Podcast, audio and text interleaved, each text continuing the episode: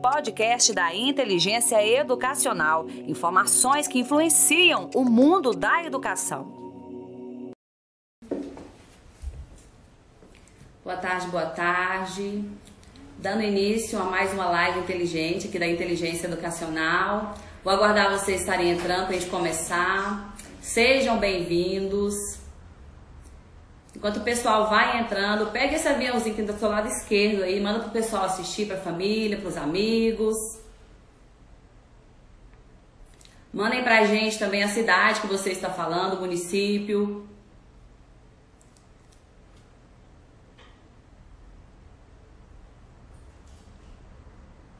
Boa tarde, pessoal.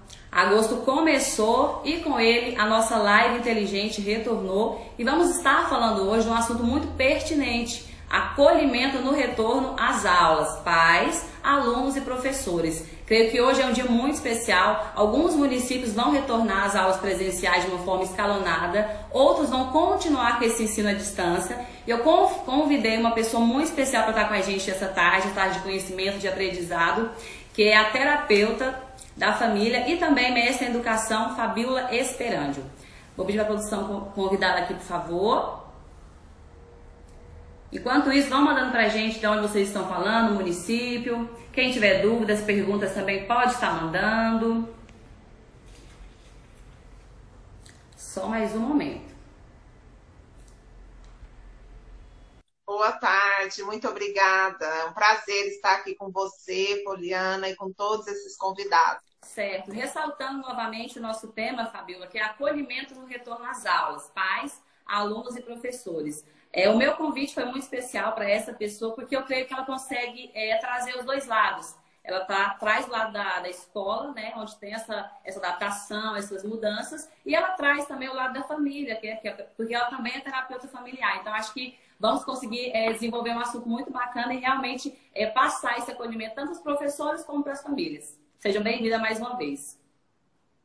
Muito obrigada, é um prazer mesmo. Espero corresponder aí à expectativa de todos que tiraram um tempinho aí para estar conosco. Certo. É, para dar início né, à nossa live, nossa live inteligente, Fabíola, eu queria que você começasse falando de uma forma geral. Já discutiu muito sobre essa questão de mudança, de adaptação, de nova rotina. Eu queria, na sua visão, como pedagoga e também como terapeuta familiar, falar um pouquinho para a gente um resumo geral sobre essa parte. Eu quero começar falando que antes de pensar numa acolhida às, aos alunos, às famílias, nós precisamos pensar na acolhida aos profissionais, né? Porque a gente precisa cuidar do cuidador, daquele que está cuidando de todo esse processo de ensino-aprendizagem. Então, a gente só oferece o que tem. Então, nós precisamos nos unir para acolher esses professores e oferecer recursos, não só didáticos, metodológicos, mas recursos emocionais para lidar com toda essa situação que não tem sido fácil para ninguém e que eu aplaudo os professores que estão assim é, se reinventando, é, estão tirando recursos de suas buscas, que muitos nem conseguem esse, esse apoio, né, esse recurso, e estão assim realmente desenvolvendo um belíssimo trabalho. Certo. E falando um pouco da família agora, qual que é a sua visão? A família, ela também foi pega de surpresa, assim como todos, né? Então, a família, ela, além de ter que lidar com essa situação do ensino remoto, de, de estar ali do lado, né, dos, dos, dos seus filhos, eles estão lidando com as suas demandas do trabalho, suas incertezas, as demandas da, da casa, né? Assim como os professores também. Os professores estão ali também enquanto família né? Eles também são família ali com seus filhos. Então, as famílias têm, é, é, precisam ter perseverança, paciência, porque não existe um culpado.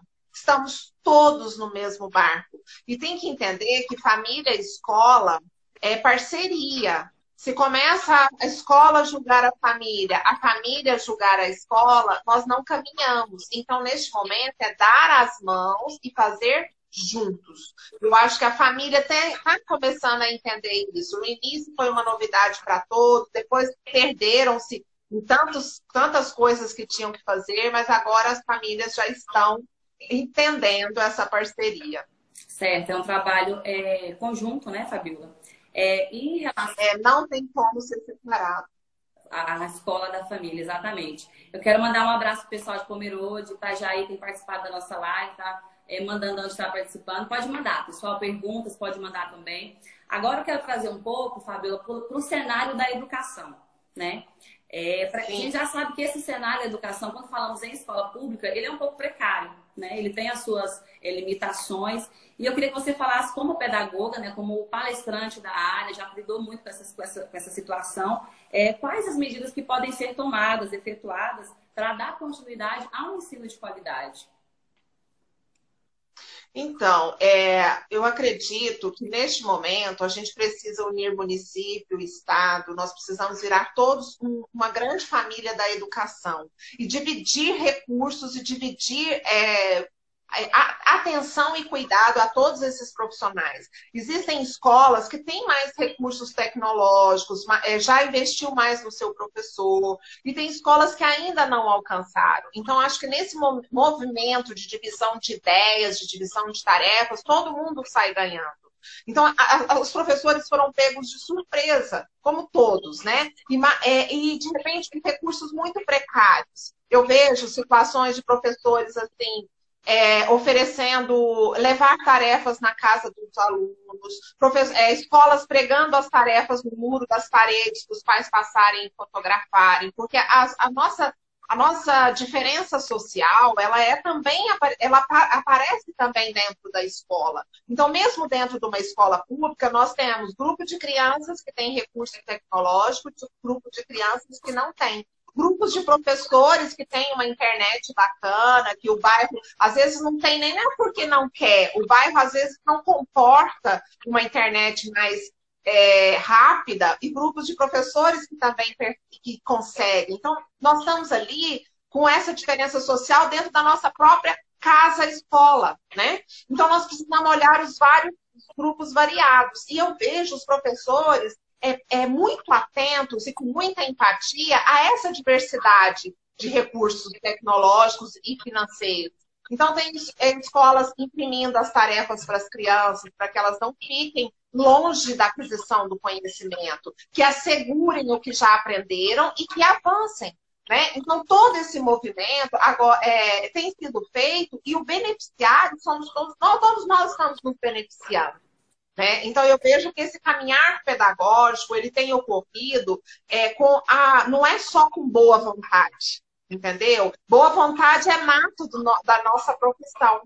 É, nós estamos além da boa vontade, nós estamos investindo, nós estamos estudando, nós estamos atentos ao que está sendo passado. A gente tem assistido vários cursos online, quer dizer, está existindo uma rede e um movimento independente da, da, da, independente do que se oferece. Nós, estamos usando o que oferece e indo muito mais além. Eu consigo enxergar essa participação do professor realmente está disponível, né? Seja com aula no YouTube, seja em um portal que seja transmitida essa aula, seja até disponibilizando seu próprio celular, né? Para que as mães entrem em contato, né? Falem sobre as atividades, enfim. Agora, em relação aos professores, né? Eu quero perguntar para você agora em relação à organização do tempo quase todos os professores têm mais de, de uma turma, né? Como lidar com essa organização do tempo, né? Como organizar isso de uma forma que é online praticamente. A gente tem que lembrar que o professor não só dá aula às vezes de manhã, à tarde, à noite, como ele também está numa situação precária dentro da sua própria casa, tendo que fazer tudo. Então é preciso que as escolas entendam que esse professor ele vai ter que ter uma rotina de trabalho, uma organização que ele não adoeça emocionalmente, fisicamente, em função do, da sua vida particular. Então é preciso entender que às vezes eu estou em duas escolas, estou na mesma série, por que não, em alguns momentos, compartilhar um trabalho? Por que não aproveitar essa riqueza de tempo? Então, eu acho que este planejamento, ele precisa agora ir além das paredes da escola que eu atuo esse, esse, esse partilhar de conhecimento, esse, essa solidariedade, esse dar a mão, esse olhar generoso também para o professor nessa questão da organização de tempo, não só tempo de trabalho, mas o tempo pessoal, ele é muito importante. Então, é preciso uma disciplina muito grande, porque nós transformamos o nosso lar em um espaço profissional também. Então, nós estamos organizando um cantinho onde ali é o trabalho. Mas o trabalho e também tem as outras situações. Então, o professor ser disciplinado, organizado, ele colocar limites, entender, se conhecer, entender os seus limites e as suas habilidades e competências. É importante entender que eu não, nunca vou ser bom em tudo. Então, é, é um professor que tem uma habilidade melhor, ele faz troca, eu te, eu te ajudo nisso, você me ajuda naquilo. Isso também agiliza tempo. Então, é o momento de ser solidários, é, não só na solidariedade da, do é tempo free, vamos distribuir cobertor, é tempo de pandemia, tem gente passando fome, vamos fazer vamos fazer campanhas de alimentação. A, a maior caridade que existe é a, a, disponibilidade de tempo e ajuda ao próximo. Não que as outras não sejam importantes, são tão importantes quanto. Mas nesse momento é importante essa troca para que esse tempo que você tanto preocupa, e é bonito você trazer isso, essa sua preocupação, ele, ser, ele seja otimizado. Né? E, e não traga tanto, tanta angústia para aquele profissional que tem que tem que disponibilizar aquele momento, mas também tem tantas outras coisas para cuidar. Porque o professor, ele, ele é professor, assim como o médico está ali na linha de frente, muitas vezes fazendo plantão duplamente, o professor está na linha de frente da educação, mas é um, um ser humano que também está vivenciando toda a situação. Certo, até para destacar que nós, da inteligência educacional, proporcionamos esse apoio aos professores. Então, bem destacado por você, né? Tanto esse auxílio é, da inteligência como dos colegas também, um realmente trocando experiências com os outros. Eu quero convidar a pessoa para mandar perguntas para a gente, participar. Se tiver alguma dúvida, que quiser ressaltar alguma coisa. Eu estou vendo muita gente participando aí de Cuiabá, Aparecida de Goiânia, Itajaí, Pomerode. Quero mandar um abraço para todo mundo e mandem perguntas, participem mesmo. É, agora, dando continuidade às nossas é, perguntas, Fabiola, trazendo um pouco para esse ensino à distância, né? Qual é a melhor forma de aproveitar esse conteúdo? Se você montou alguma, algumas estratégias em relação a isso, tem algumas dicas para os professores, para os pais também?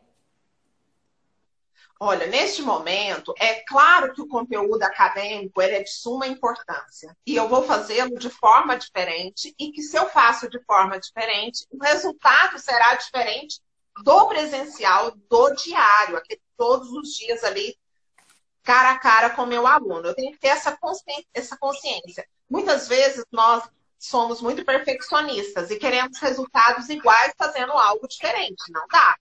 Então, eu preciso assegurar o acadêmico, mas eu tenho que entender que toda essa situação está desenvolvendo habilidades e competências que jamais uma escola presencial desenvolveria com tanta rapidez. Não estou dizendo que ela não é capaz, estou dizendo com tanta rapidez. Então, nós temos que valorizar isso também. As crianças estão usando mais o recurso tecnológico, aprenderam tantos usar tantos aplicativos, elas estão desenvolvendo outras habilidades que precisam ser, serem destacadas.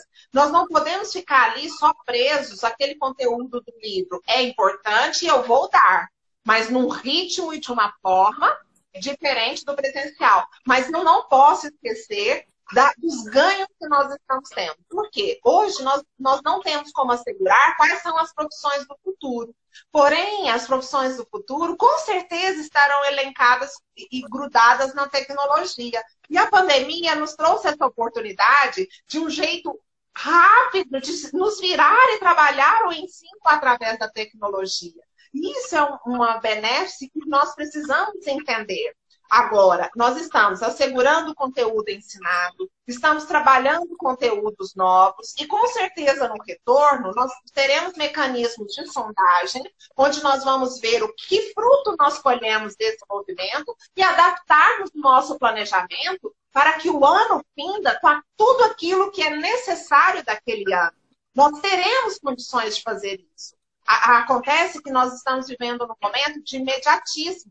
E o imediatismo, ele acaba sufocando o processo. Então, a gente tem que ir dia após dia e com um olhar ampliado do que está sendo feito. Porque a gente tem grupo de crianças que estão aprendendo muito mais do que na aula presencial, porque tem tanta habilidade, adora a, a, a, o tecnológico, então está se envolvendo mais. Nós temos crianças que avançaram e temos crianças que nós estamos dando a mão e trazendo para que avancem. Né? Então, isso ocorre até no presencial. Certo, eu quero até parabenizar todos os professores que estão nos assistindo. Já dizia Cortella, faça o seu melhor na condição que você tem. Eu creio que esse trabalho está sendo desenvolvido cada vez é, de uma forma mais é, proveitosa, né? realmente trabalhando com, com pais e família. É, eu até quero, dar essa questão um pouquinho sobre a, a questão dos pais, a gente passa para, para a parte do emocional. A questão do, do, realmente da, da história da com os pais, porque assim, tem pais que trabalham o dia todo, né? não tem talvez tanta, é, tanto tempo para poder acompanhar os filhos. Isso é um papel realmente que a família tem que ajudar, mas que realmente eu vejo que professores estão se empenhando muito em relação a isso. Você faça um pouquinho para a gente dessa parte agora. É o seguinte, os pais sempre sempre tiveram, a, a, a, partir do momento que escolheram ser pais, sempre tiveram que ter a responsabilidade de compartilhar com a escola esse processo de ensino-aprendizagem. Né? Então, muitas vezes, numa situação normal, os pais delegavam muito para a escola, porque a escola estava ali, ali todos os dias com, com seus filhos, então delegavam isso e agora eles estão tendo que assumir. Eu acho ótima essa oportunidade da família se reencontrar nos seus papéis né? Então, assim, criança e adolescentes, é, eles não são como adultos que fazem um ensino à distância. Na verdade, nós estamos fazendo um ensino remoto, mas que não, não é igual de uma universidade quando a gente tem um adulto pronto, espera-se, né? De um adulto maduro para aprender à distância. Então, criança e adolescente sempre precisa de uma, um suporte de adulto. Acontece que nas aulas é, normais, os pais sempre jogavam, ligavam na escola, levavam essa demanda para a escola, e a escola, é claro, pensando no seu aluno, sempre fez com que as coisas ocorressem.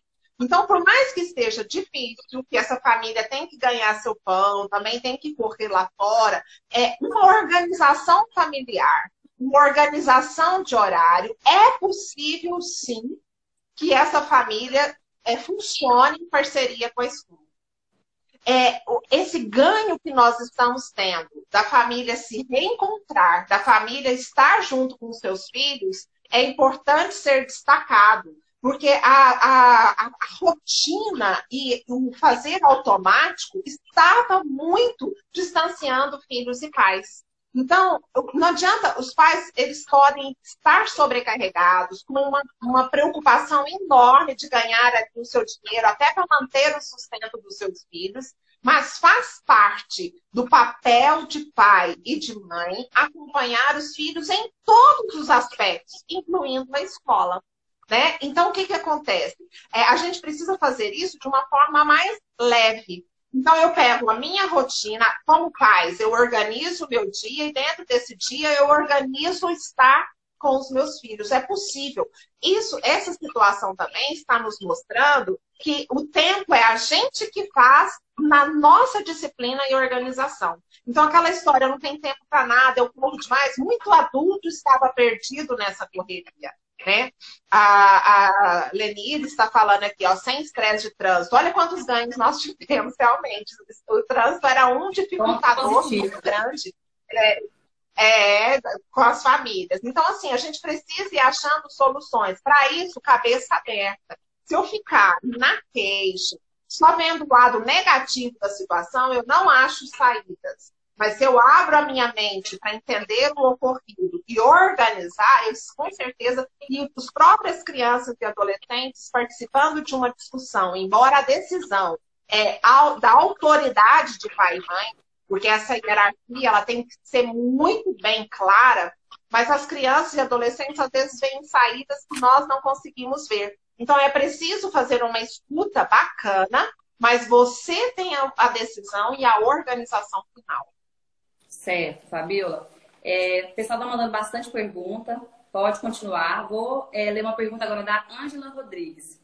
Como retornar com segurança na educação infantil? De que forma podemos conscientizar crianças bem pequenas a não retirar as máscaras? Eu tinha até pontuado isso também é, em relação às minhas perguntas, porque o, o Fundo 1, que são os alunos menores, né? Eles, têm, eles querem muito ter esse contato com o professor, né? Como realmente conscientizar para ter realmente esse, essa, é, manter essa distância com segurança? Essa pergunta da Ângela Rodrigues. Então, eu, é, ela com certeza ela já está fazendo esse exercício hoje. Quando precisa ir ao médico com a sua filha, quando precisa ir um supermercado e ela não tem com quem ficar, precisa ir junto. Quando vai encontrar os parentes, provavelmente está usando a máscara e está fazendo os cuidados. A família já tem que fazer esse preparo antes de chegar à escola. Porque se, tem, se a criança fica solta, sem nenhum ensinamento de como se cuidar, chegar na escola é essa criança que vai ter mais dificuldade. Então a família tem que assumir esse papel de ensinar a criança a cuidar de si. E a escola completa esse papel. A escola vai estar ali preparada com, com todos os, os, os, mecanismos necessários, com álcool em gel, sempre na supervisão de adultos, porque crianças pequenas podem passar a mãozinha no olho, pode ingerir, né? ensinando a lavar as mãos mais vezes, ensinando a necessidade da máscara, mas o papel dos pais antes da chegada de ir da escola é fundamental.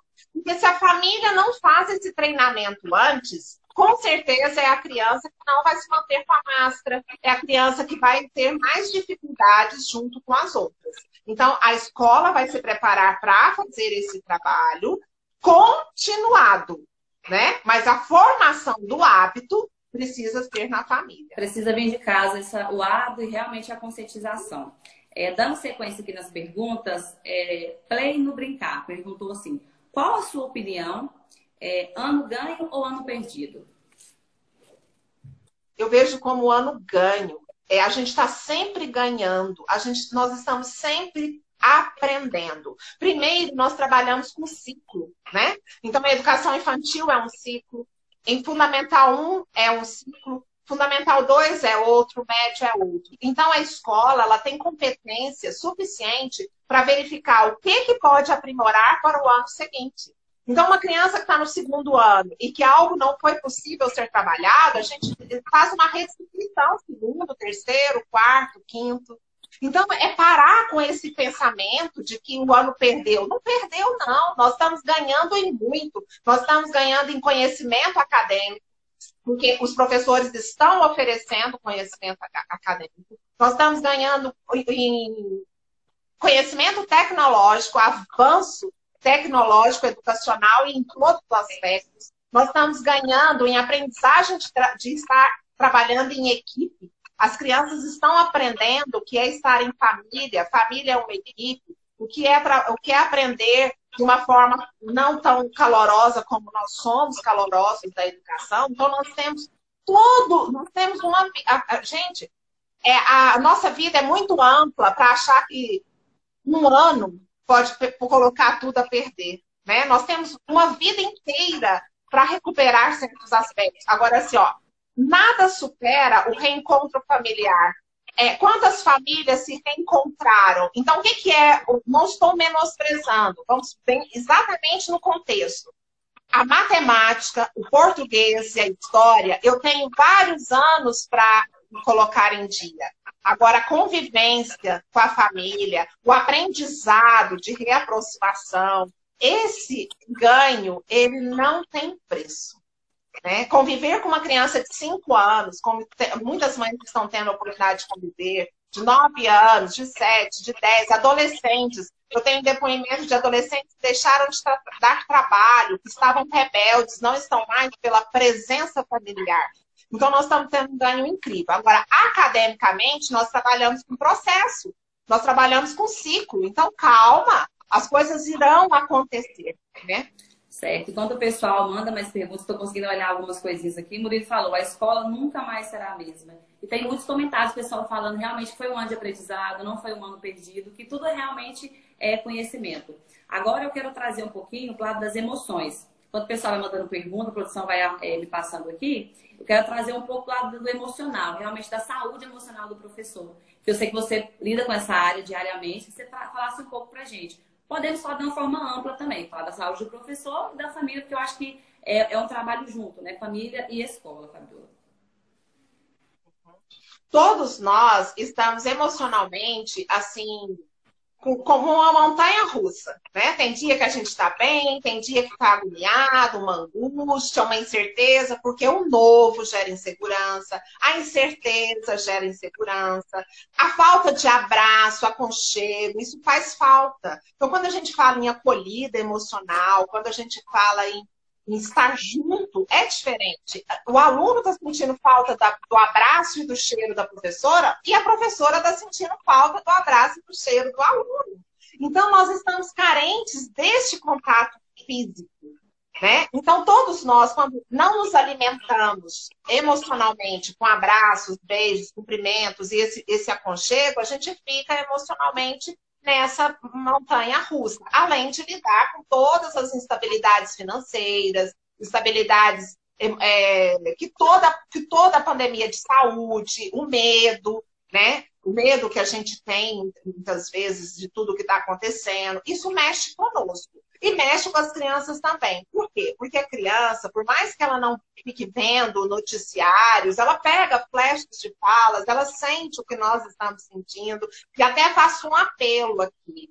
Evitem ficar comentando perto das crianças, deixar crianças vendo televisão com esse número de mortes. Isso traz, às vezes a criança não fala, mas ela fica ali matutando, ela tem medo de perder a vovó, tem medo de perder o vovô, a mamãe, o papai, uma madrinha, um tio. E às vezes ela vai mudar o comportamento, e quando você vai ver, é medo. É, é, é uma reação diante de uma notícia que ela ouviu. Então, vamos poupar as nossas crianças.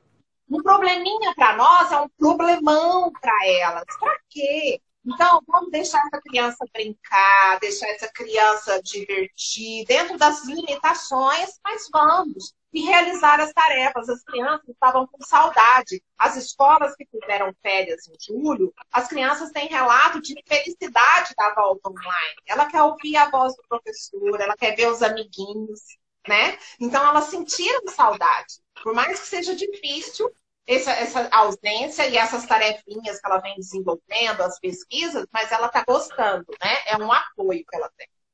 Certo, quero mandar um abraço, só dar uma pausinha aqui. O pessoal de Jaraguá está mandando mensagem, o pessoal de Itapema pode continuar mandando perguntas.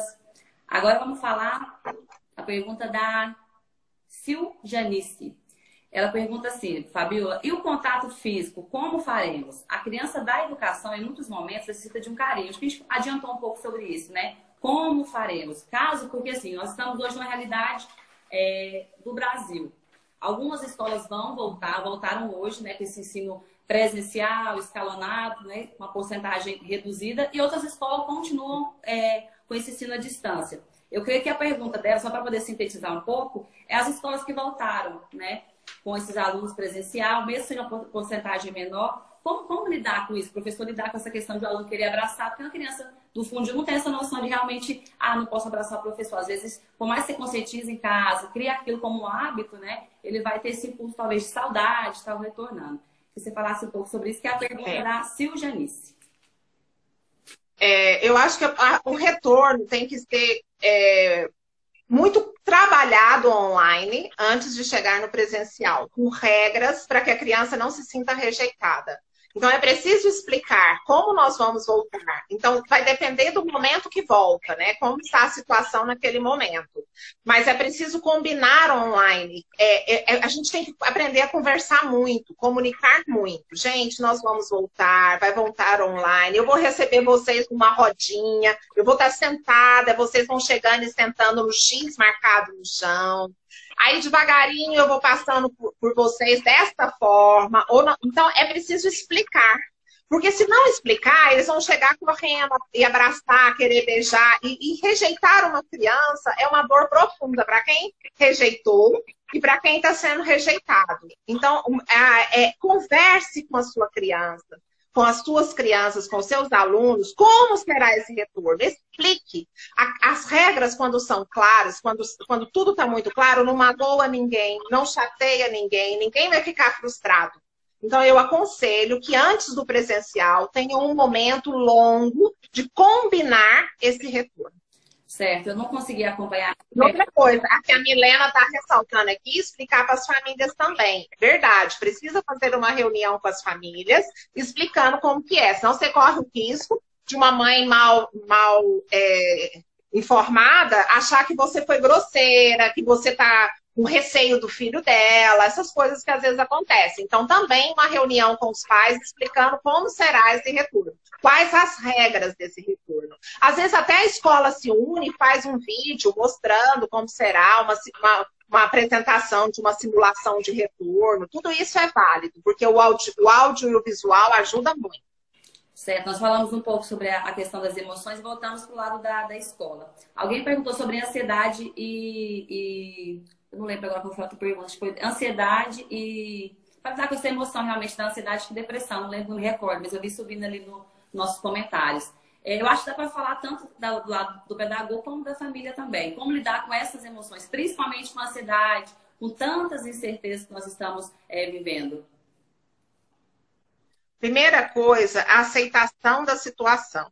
Quando a gente aceita que nós estamos vivendo um período de, esse período de incertezas e de, e de, e de, tanta dificuldade e todas as outras coisas que você especialmente está sentindo, aceita que você está sentindo isso, para você saber, a partir do momento que você aceita, você começa a dispor energia no que eu faço com isso. Entendeu? Então, primeiro o que eu estou sentindo, depois o que eu faço com isso. Quando eu entendo o que eu estou sentindo e como eu posso fazer com esse meu sentimento, essa, essa tristeza, essa ansiedade, ela se diminui. Não estou dizendo que acaba, mas estou dizendo que ela pode se diminuir. Então, não se cobre tanto, faça o seu melhor. Nem sempre o que eu vou dar melhor hoje é 100% mas o meu melhor hoje é 40%, mas eu dei o meu melhor, não sofra tanto, não se julgue tanto, né? Porque muitas vezes a gente se julga tanto, a gente acha que sempre poderia ter feito mais e você já se esforçou tanto. Então, eu acredito que a ansiedade, ela vem muito da, da preocupação do futuro, né? Como que vai ser, e a depressão, a tristeza, vem muito do meu julgamento de o que, que eu fiz, como que eu fui. Então, a gente precisa é, começar assim, a se envolver com, com um olhar interno. Eu, eu me aceitando, eu entendendo os meus limites, eu entendendo que eu não posso controlar essa situação. A gente não tem controle nenhum diante disso. Então, eu vou me, e apoiar junto com os amigos. Às vezes a gente se isola e a gente vai conversar com uma amiga, ela está sentindo isso também.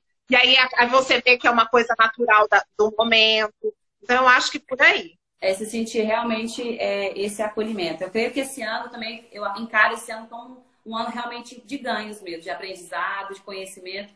Eu creio muito que tudo tem um propósito, né? Tudo realmente é, tem um sentido final e um objetivo positivo. Mesmo quando tudo está dando ruim, você acha, nossa, tá, tenho medo disso, certeza daquilo, insegurança, a gente tem que encarar isso de uma forma é, boa, é, encarar isso de uma forma positiva. Eu vou até ressaltar uma, uma palavra que eu gosto muito, que chama crisálida.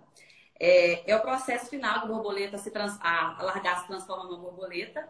E quando você vai usando essa palavra, ela quer dizer assim, crises que geram transformações. Então, assim, tanto se tratando do lado do pedagogo, do professor, que teve tantas mudanças, adaptações, nova rotina, e realmente teve que se reinventar né, e se adaptar, tem o lado da família também. Então, foi uma, é uma, foi uma crise realmente que gerou uma grande transformação. E eu consigo enxergar isso, Fabiola, de uma forma assim, muito positiva. Não enxergo como um ano perdido, como realmente, ah, é tudo muito difícil de fazer. Não, eu enxergo realmente como algo realmente positivo. Foi uma crise que gerou transformações, olhares diferentes, como você citou em relação à família, que a família consegue olhar de uma forma diferente para o seu filho, ter mais tempo. Todo mundo vivia nessa correria, nessa correria louca de não ter tempo para nada, né? De, às vezes nem dar atenção para o filho. Talvez isso que aconteceu conosco neste momento, esse processo, veio para realmente dar esse olhar diferente, dar realmente mais valor em pequenas coisas. E eu lembrei, era, era o estresse, era ansiedade e estresse. Se quiser falar um pouquinho do estresse, porque a pergunta que estava lá era como lidar com ansiedade e com estresse. Aí, se você quiser continuar, dando, dar continuidade essa pergunta, era sobre o estresse. Como lidar com essa questão do estresse, de ter talvez muitas tarefas, tanto do lado da, professor que tem a demanda grande, como da família também, que é realmente o que a gente tinha comentado no início, né? Que é realmente lidar com o trabalhar fora, lidar a, com a casa e com o filho também.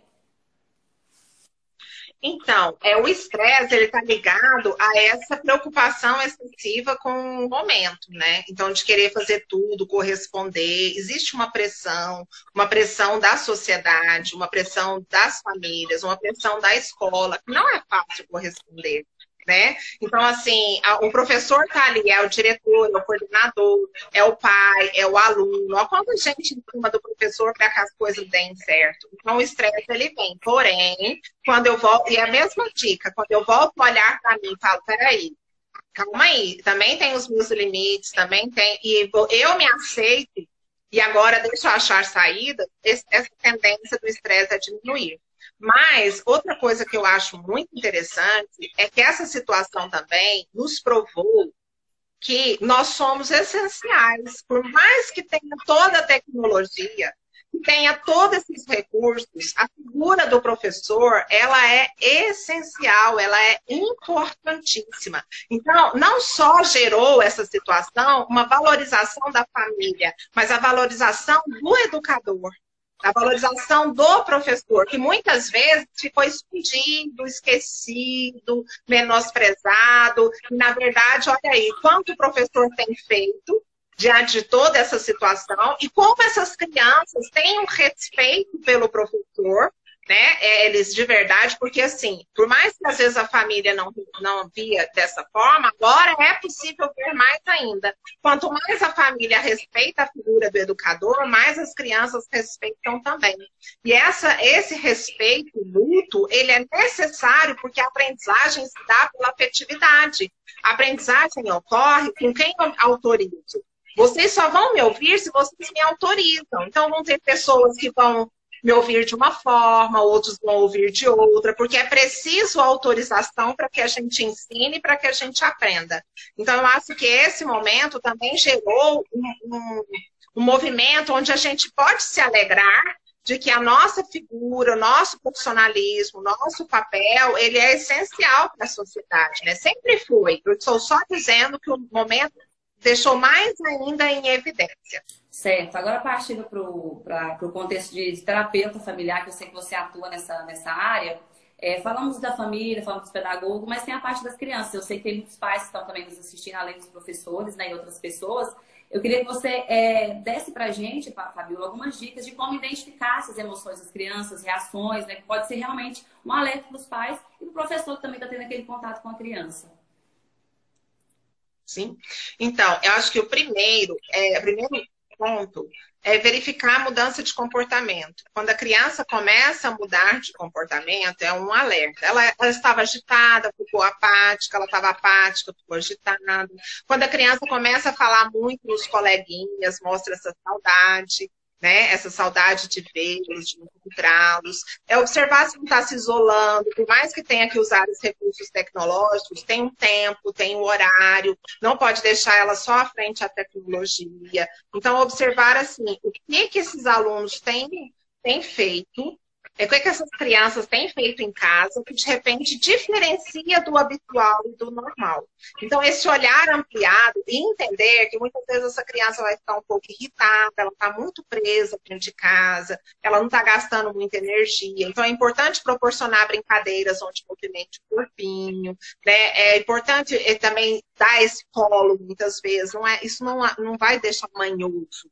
Né? O colo é importante, porque já porque criança e adolescente é muito do toque. Eles se abraçam muito, criança abraça muito uma outra, adolescente anda muito grudado uns aos outros, e eles estão privados disso. Então, lembrar que as nossas crianças estão em sofrimento, sim, por mais que estão gostando do cheiro da casa, que muitas vezes nem sentiam tanto, chegavam só de noite, elas estão gostando de tudo isso, mas estão muito sozinhas. Então, é preciso observar observar bastante qual a mudança de comportamento que isso tem gerado. Se é uma, uma mudança que precisa um olhar mais atento. Certo, Fabiola. Mas a criança demonstra sempre com, com o comportamento. É, eu sempre aconselho muito os pais, às vezes, brincarem com as crianças, quando brinca de boneca, ou quando é adolescente, fazer uma brincadeira de representação, imitar o pai, imitar a mãe, imitar os amigos, imitar. O... Porque eles revelam muitas coisas internas através da brincadeira de boneca, a brincadeira de imitação do um do outro. É, é, é ele te mostrar é, como, ele, como ele vê a mãe, como ele vê o pai. Então, isso mostra um pouco do conteúdo interno.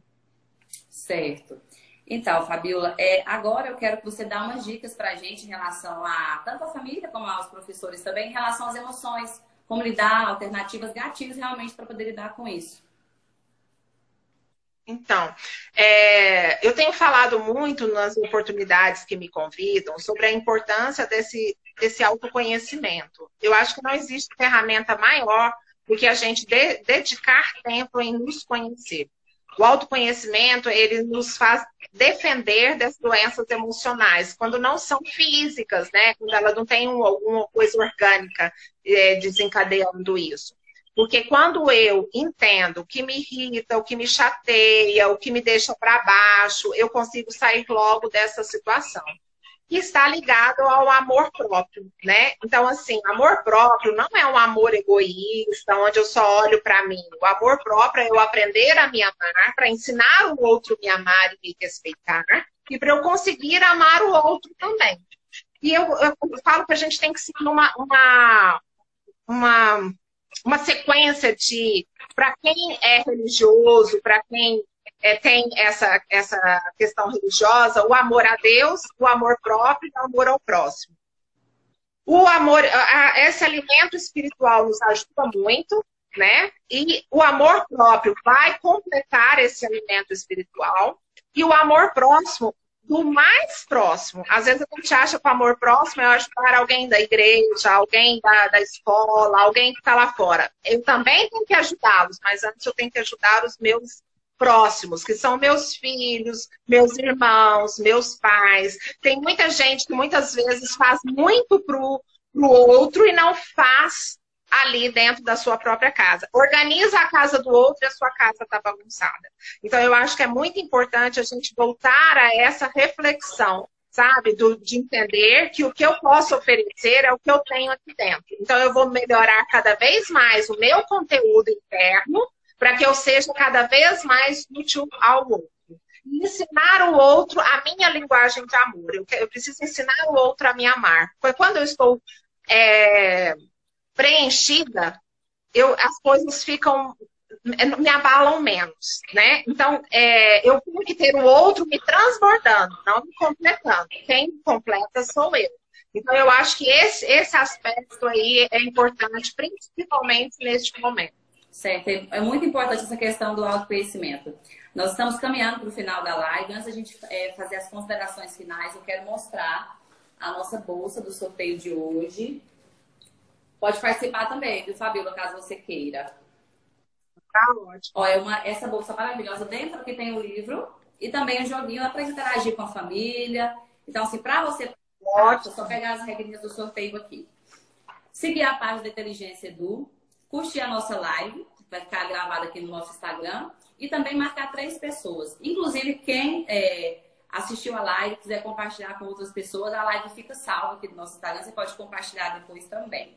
E assim, para a gente é, caminhar para o encerramento, Fabiola, é, como eu te disse anteriormente, eu vejo muito esse lado positivo das mudanças. Né? Eu creio nesse propósito positivo e que a gente tenha esse olhar de enxergar as coisas boas nas mudanças, né? O que a gente realmente conseguiu é, prosseguir, que a gente conseguiu realmente desenvolver de uma forma diferente e não diria melhor, mas de uma forma diferente que deu um resultado positivo. Então, trazendo um pouco para esse olhar desse positivo, da esperança, né?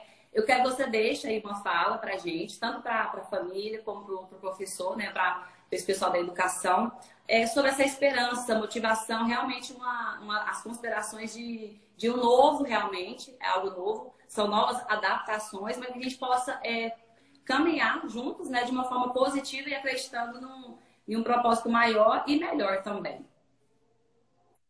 Eu quero começar é, é, dizendo que cada um que está aqui, seja família, é, professores, educadores, pessoas do administrativo de uma escola, eu quero que vocês recebam o meu respeito, o meu carinho, a minha admiração por todo o trabalho que vocês estão fazendo.